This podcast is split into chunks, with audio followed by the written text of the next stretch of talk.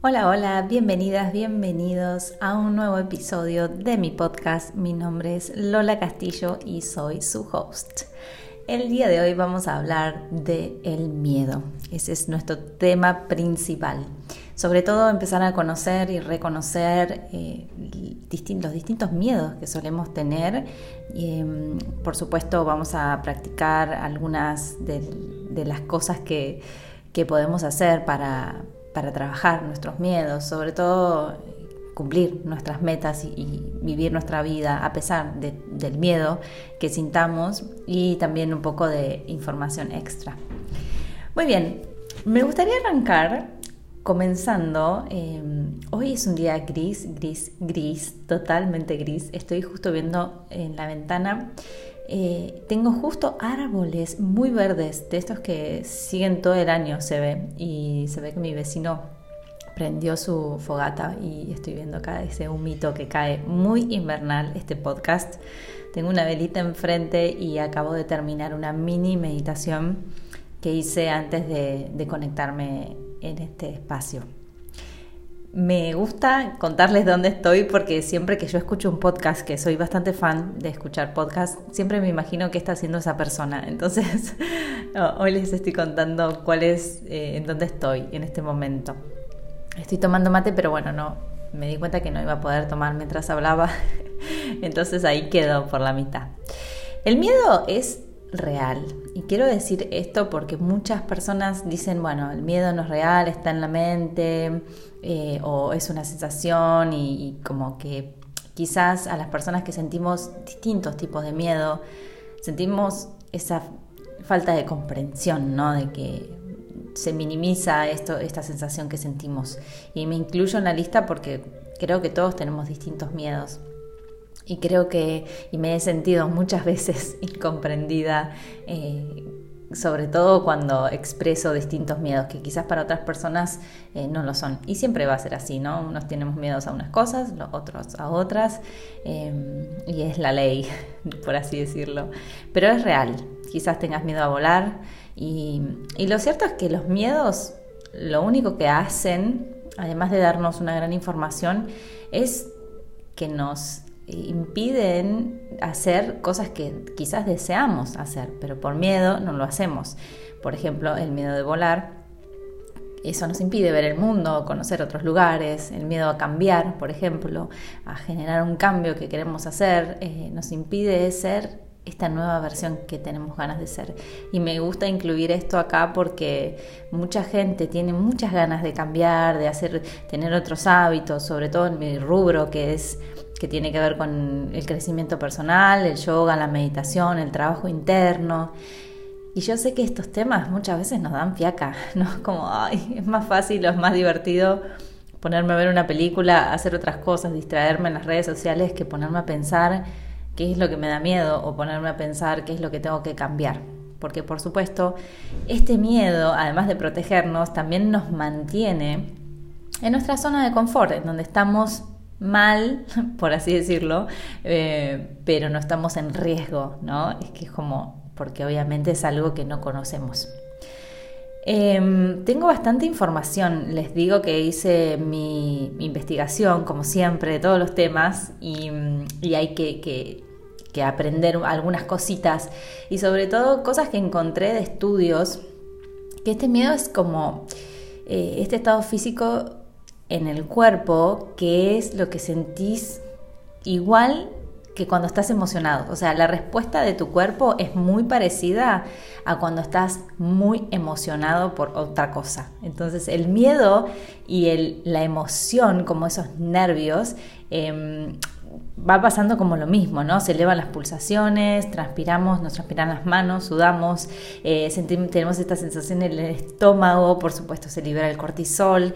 Es como una forma en que el cuerpo se prepara para la acción.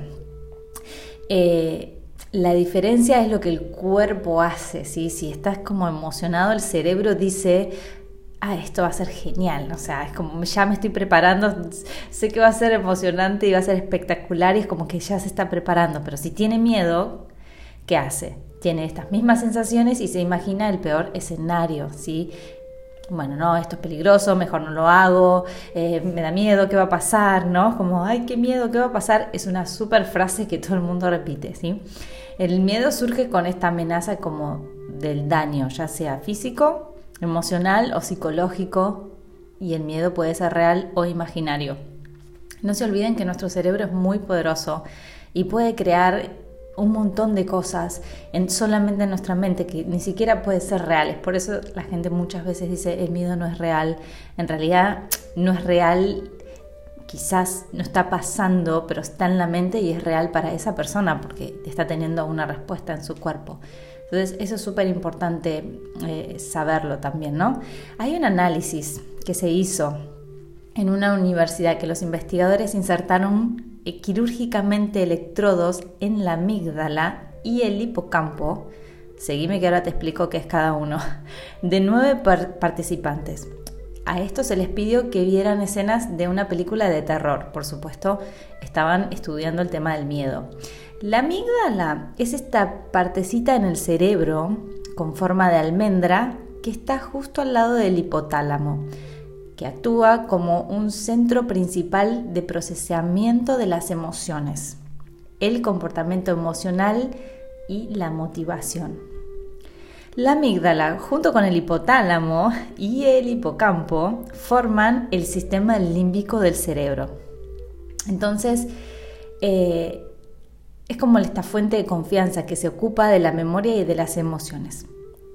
Esto es súper interesante, sobre todo si querés y te interesa, metete en Google y investiga un poco más, puedes ver gráficos acerca de la amígdala, pero básicamente es lo que nos dice que hay peligro, ¿sí? Como a través de lo que está recibiendo desde el exterior, determina si es peligroso o no, es como, em, es como un sistema de protección que tenemos. Entonces, los investigadores básicamente descubrieron que la amígdala y el hipocampo intercambian directamente señales cuando un individuo reconoce estímulos emocionales. Entonces, ahora sí estoy simplificando un poco, esto es bastante más largo, pero lo que me llamó la atención de este estudio es que solamente se comunica directamente con el hipocampo cuando tiene miedo, cuando siente el miedo. Después, cuando los participantes estaban viendo la película, no se comunicaba. Es como que a través de esta amenaza tenían esta conversación directa. Entonces, ¿qué, qué, qué es el miedo y la emoción? ¿no? Porque a veces tendemos a creer que el miedo es como una emoción negativa, ¿no? que, pero en realidad tiene su razón de ser. Si no tuviésemos ningún tipo de miedo, dejaríamos de evitar las situaciones peligrosas que pueden perjudicarnos, por ejemplo. Eh, hay una razón por la que nuestro corazón late con fuerza y nuestra adrenalina se dispara cuando hay un robo, por ejemplo, en una casa o cuando vemos una situación que puede llegar a ser peligrosa. Eso nos está preparando para reaccionar de forma que nos ayude a sobrevivir y a superar esta adversidad. Sin embargo, el miedo excesivo, que es esto lo que queremos hablar, no es beneficioso para nadie, por supuesto. No deberíamos sufrir ataques de pánico cuando estamos atrapados en, el tránsito, por ejemplo, o cuando perdés las llaves o te pasa algo cotidiano, ¿sí? Aunque estas circunstancias son irritantes, nos molestan, obviamente no nos gustan, no debería de, no se supone que sean una amenaza para la vida estas cosas. Lo que no nos damos cuenta es que nuestra respuesta a una situación difícil se debe principalmente a lo que nosotros pensamos de eso, o sea, a nosotros mismos.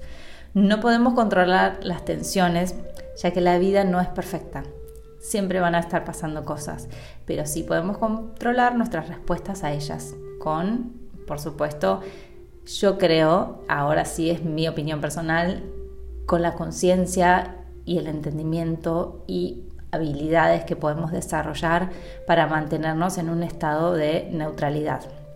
Y neutralidad digo porque no es como un estado de calma, obviamente siempre tenemos distintos tipos de emociones a, través del día y mm, siento que los humanos no nos acostumbramos a atravesar estas emociones, como que nos cuestan las emociones difíciles. Tenemos en la mente que queremos estar siempre en un estado de alegría, tranquilidad y por supuesto eso no es real. Entonces siempre estamos, eh, ¿cómo decirlo? como con esta sensación de ah, mi vida no está bien porque me siento triste o no está bien porque en un momento no tengo ganas de hacer nada o tengo sueño, o no me encuentro motivada o motivado. Y creo que todas estas cosas lo único que hacen es seguir exigiéndonos más y más y más. Y quizás de ahí también se desarrollan todos estos miedos. Hay un miedo muy, muy conocido que es FMO, eh, el fear of missing out, como el miedo a perderte cosas. Y sobre todo esto es súper nuevo porque tiene que ver con las redes sociales. Entonces uno abre sus redes sociales y de repente ves que estás pasando 10 cosas en simultáneo, amigos yendo, no sé, yendo a un lugar, otra persona teniendo un viaje, otra persona en un cumpleaños, está pasando este festival en no sé en dónde y vos estás en tu casa en pijama, sin ganas de hacer nada y es como me estoy perdiendo un montón de cosas y como que nos da esta sensación de me estoy perdiendo de la vida y qué voy a hacer y yo estoy acá y la gente está haciendo esto. Entonces, realmente Aquí nos podemos reír un poco, pero puede ser un problema para mucha gente eh, esto, ¿no? Cuando, sobre todo cuando es recurrente y no tenemos el ancla, yo siento, de poder, ok, ¿cuál es mi realidad? ¿Qué es lo que yo quiero hacer también? Y pasa mucho, a mí me pasó, bueno, muchos miedos, eh, muchos miedos, eh, distintas cosas que te puedo contar. Creo que el que tengo más identificado es el miedo del dentista, que es acá donde siempre sentí que, nadie me entiende mucho, a no ser que le pase lo mismo a alguien, porque es como, ah, si no pasa nada, no duele, o te ponen anestesia, siempre es eso, ¿no? Y en realidad cuando uno tiene un trauma, que es lo que seguramente a otras personas también les pase, que es una mala experiencia, algo que tu cuerpo, tu sistema nervioso no puede procesar, se genera como este trauma y está en tu cuerpo. Por eso, por ejemplo, en mis clases de yoga movement, yo incluyo eh, mucho de lo que aprendí en trauma y la parte somática del cuerpo y dónde se aloja. Y por más que a veces ustedes no se dan cuenta, yo estoy haciendo estos ejercicios para ayudar que tu cuerpo pueda liberar sobre todo todas las emociones que, guarda y que, están en nuestro cuerpo de muchos traumas que, o quizás mini traumas o cosas que nos han pasado que no nos damos cuenta.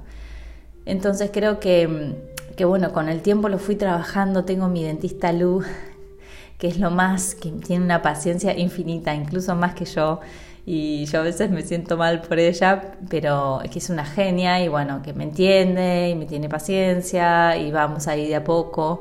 Em, el mío es el tema del, ay, ¿cómo se llama? Es el, no es el torno, es que hace ruido, es uno que es para, que se usa para la limpieza, pero tiene ese ruido que hace... y eso me vuelve loca. Entonces yo, por ejemplo, para las limpiezas y eso tiene que ser todo manual, y por ahí hay un, es un gancho súper filoso que es muy aterrador si lo ves, pero a mí no me importa, no me importa que me sangre, no me importa nada, no puedo sentir como ese ruidito y que me toque esa vibración en el diente porque no, no.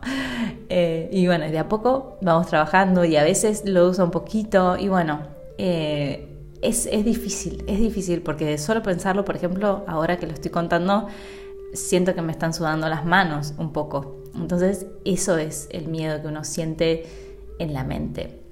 Después hay otros miedos, no sé, por ejemplo, cambiar de trabajo o cambiar de profesión. Me acuerdo cuando empecé a emprender y a cambiar de, lo que hacía antes, de, mi profesión de eh, organizadora de eventos, manejo de grupos, de hotelería, cuando trabajaba en México, que fue cuando hice yo el traspaso a dedicarme al 100 a enseñar, fue difícil porque pasé de tener un sueldo fijo, un muy buen sueldo fijo, subrayado, em, a dar clases, dar clases de yoga y además también encontrar qué era lo que yo quería hacer, porque si bien tenía muy claro que no quería ser una profesora de yoga que trabaje en un gimnasio o en, un, o en algún lugar eh, dando muchas clases, como que no me veía haciendo eso realmente. Yo siempre fui más por el lado de, la sanación. Es más, antes de hacer el profesorado hice muchos cursos de, Reiki, sanación energética, eh, desde que soy chiquito, chiquita, curo el empacho, eh, como que siempre he tenido esto de, la sanación a través de las manos y amo, amo todo lo que tiene que ver con la sanación energética. Entonces empecé a dar las clases, pero también tenía espacios de meditación y también daban las terapias de sanación y después empecé a formar maestros y organizaba viajes y retiros. Entonces es como que siempre hice muchas cosas que tienen que ver con yoga y meditación, pero a la vez también son experiencias, que es lo que más me gusta hacer eh, que es crear experiencias. Ahora lo hago para empresas, lo hago para mi plataforma Luminé, lo hago para retiros y distintas cosas que voy creando, pero siento que tengo como esta plataforma, siento que Luminé me dio esta plataforma de, decir, bueno, desde acá podemos salir y generar eh, espacios para las mujeres, en los círculos de mujeres y distintas formas de, de conexión, yo creo, ¿no? Eh, para distintos momentos. Entonces, creo que hay formas de combatir el miedo, pero siento que siempre vamos a tener algún miedo, porque el miedo también es esto a, voy a estar en peligro porque es algo desconocido, ¿sí? Entonces, eh, muchas veces tenemos miedo a decir lo que pensamos, porque obviamente no queremos que nos dejen de querer o, hay mucha gente que le ha pasado decir cosas en redes sociales y que las cancelen o eh, ahora es muy común eso, entonces como que la gente tiene miedo de decir, bueno, lo que siento o quién soy, eh, a no ser que sea Santi Maratea, pero eh, es como que no, tenemos, queremos agradar todo el tiempo. Y lo cierto es que es imposible. Nunca vamos a poder agradar a todo el mundo, creo que de eso no se trata la vida, sino de, poder ser, voy a decir algo que es bastante eh, tu mejor versión, pero a lo que me refiero en realidad es ser quien sos, o sea, ser vos con todos tus matices, con tus pensamientos y traer esto al mundo creo que es que aporta muchísimo más que tratar de ser copias ¿no? de otras personas sobre todo porque no nos queda, uno nunca podría ser otra persona, aunque sé que muchos eh, intentamos como, no sé si copiar, pero aunque terminamos copiando, pero es como nos inspiramos, pero como es la única referencia y no sabemos cómo traer lo nuestro, nos cuesta ahí, ahí como encontrar este, este, esta, esta cosa única y auténtica que es solo nuestra. Entonces creo que eso es importante. Para las personas que tienen como miedos, eh, fobias y demás, y por ejemplo, no sé, miedo a manejar, eh, miedo a volar, eh, miedo a hablar en público, hay como distintos miedos, ¿no?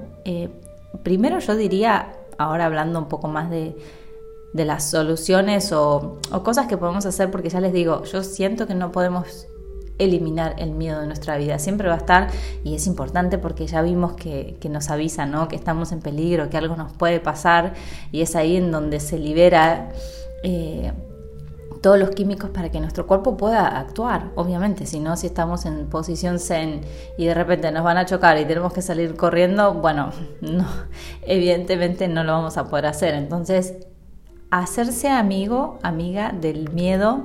Número uno, el miedo va a estar, así que si lo tenés que hacer, hacelo con miedo. Ese es mi primer consejo. Eh, animarse, ¿no? Pero también tomar tu tiempo, ¿sí? Eh, no, no es posible pensar con claridad cuando uno está inundado de miedo o ansiedad. Entonces lo primero es como, bueno, me tomo un tiempo para calmarme físicamente antes de esto.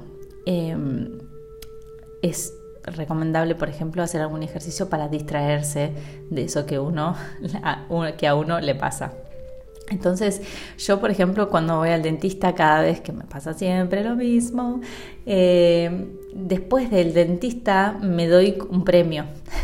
Entonces, quizás te sirva una recompensa después de hacer esto que te está dando miedo. Y eso lo puedes decir vos, ¿qué va a hacer? Te puedes ir, no sé, dar un facial, un masaje, comprarte un chocolate, tomarte un cafecito, eh, dormir, no sé, lo que sea, pero darte una recompensa funciona. al menos, ¿no? Porque uno está pensando y digo, bueno, pero después voy a hacer tal cosa. Después es encontrar, otra cosa que puedes hacer es encontrar la causa de, esa raíz, ¿no? Hay, por lo general hay una raíz de eso que nos da miedo. Eh, no sé, por ejemplo, el miedo a una reunión social puede deberse a que, no sé, una vez que se te olvidó que ibas a decir una cosa en la escuela cuando eras chiquita, y todos se rieron. Entonces como, bueno, tengo este miedo a hablar en público porque una vez cuando era chiquita todos se rieron de mí y ahí empiezo a trabajar también con las creencias y a reconocer en las experiencias pasadas no tienen nada que ver con las experiencias futuras.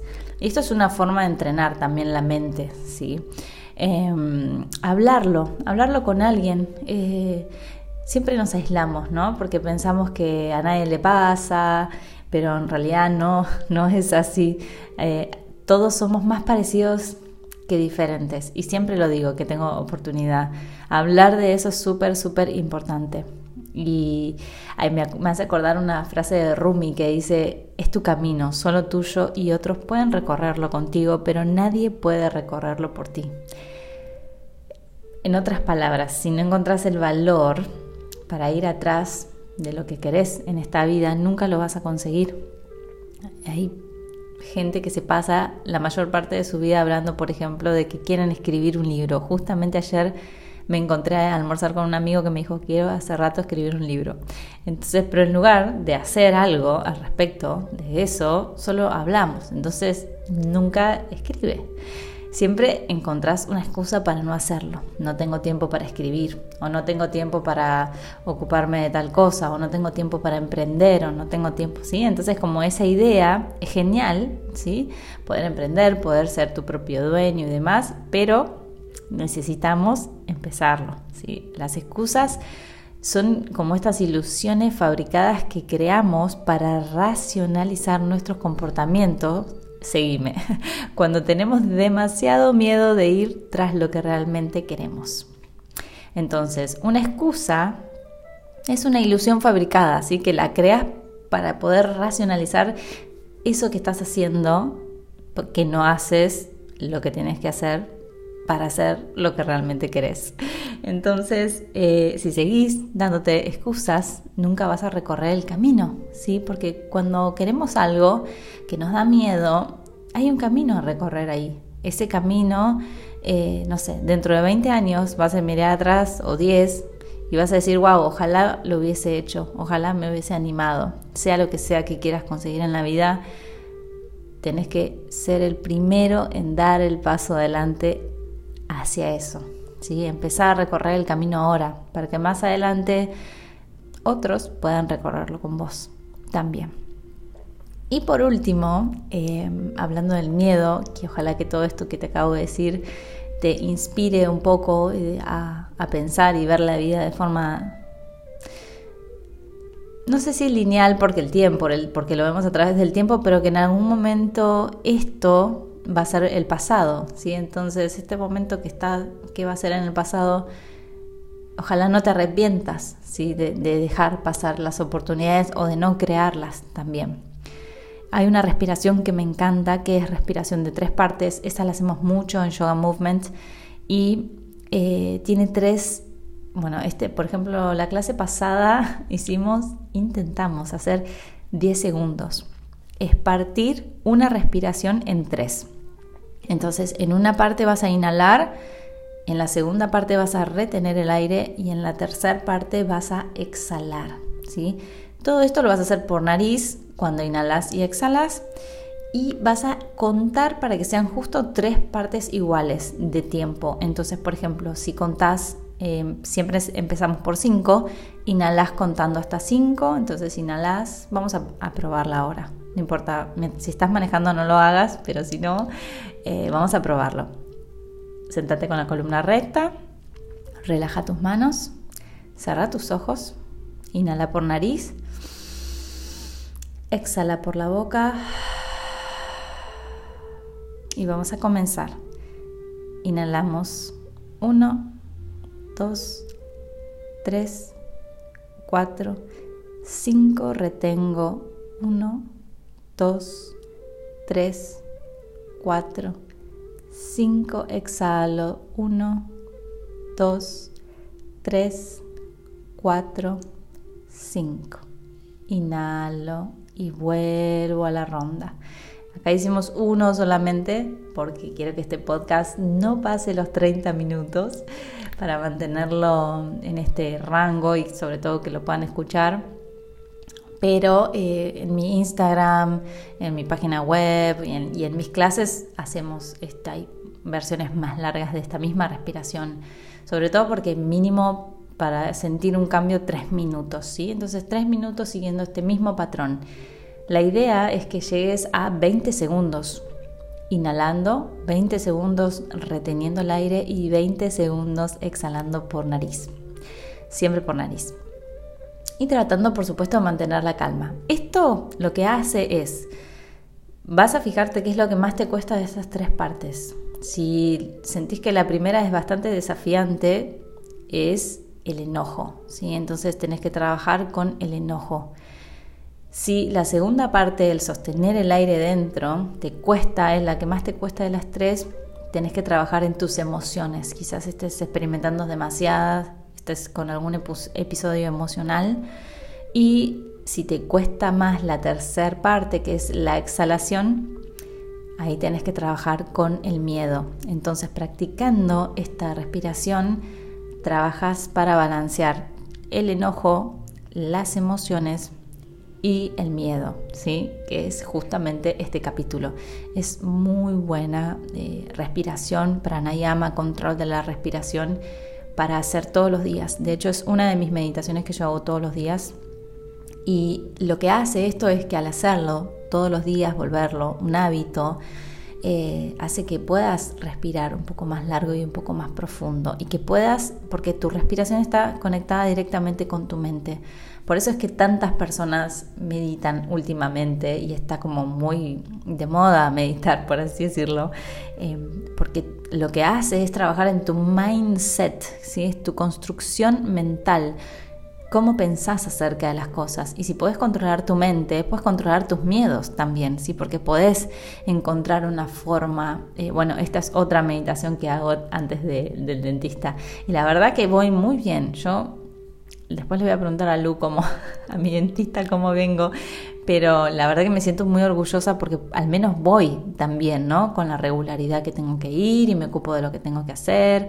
Eh, por suerte no tengo caries ni nada. mis temas son las limpiezas, que son una cosa simple. Pero mi mente lo sabe. Así que bueno, espero que esta historia te pueda inspirar, que puedas eh, animarte no sé en qué momento estás escuchando esto, pero el martes es luna nueva y todos los meses hay una luna nueva, así que es un buen momento para comenzar algo. Ojalá que sea algo que realmente desee tu corazón y aunque tengas miedo te animes, eh, ya que como dijimos, ¿no? La frase de Rumi es tu camino y solo tuyo. Otros pueden recorrerlo contigo, pero nadie puede recorrerlo por ti. Que tengas una hermosa semana y nos encontramos a través de las redes para comentar acerca de estos temas. Un abrazo grande.